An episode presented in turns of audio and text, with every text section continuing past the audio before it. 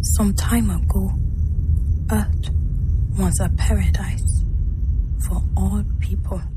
Es sind eindrucksvolle, unerwartete Bilder, mit denen der Film beginnt. Eine alte Legende aus der afrikanischen Mythologie wird erzählt. Dazu sehen wir Großaufnahmen einer Echse. Welcome to Sodom. Dein Smartphone ist schon hier. Der Titel dieses Films lässt scheinbar wenig Deutungsspielraum zu.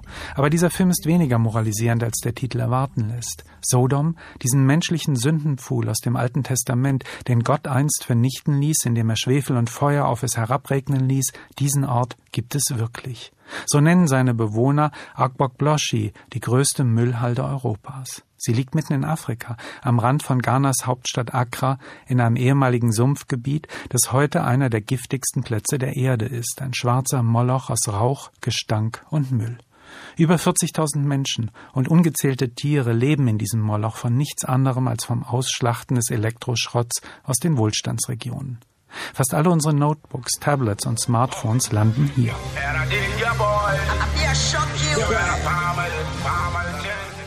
Der Film von Florian Weigensammer und Christian Krönes blickt hinter die Kulissen dieses Ortes, auf seine Ökonomie und auf die Lebensumstände der Menschen hier. Sie stehen am untersten Ende der globalen Wertschöpfungskette. Die Filmemacher arbeiten Individualitäten heraus. Any work God will give me, I will do to make money and serve it.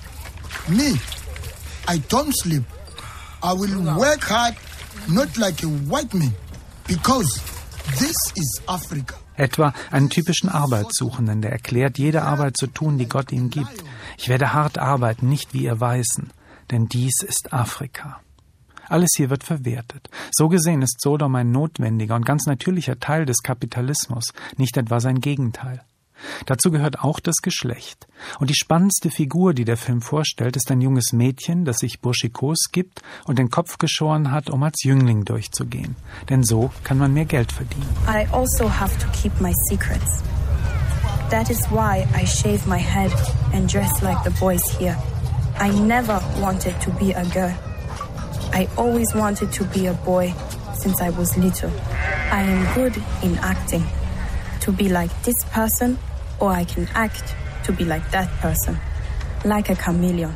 Auch in Afrika ist das Leben eine Bühne, auf der die Kunst der Verstellung regiert. Und der beste Darsteller des Lebens ist das Chamäleon, das jede Rolle spielen kann.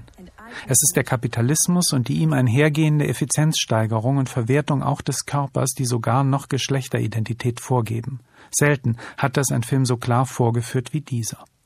Eine gewisse postkoloniale Faszination für das Slumleben und diesen Ort, den sich kein Mensch ausdenken kann, ist in diesem Film erkennbar. Dies ist kein hysterisch aufgeheizter, sondern ein kühl und ruhig beobachtender Dokumentarfilm.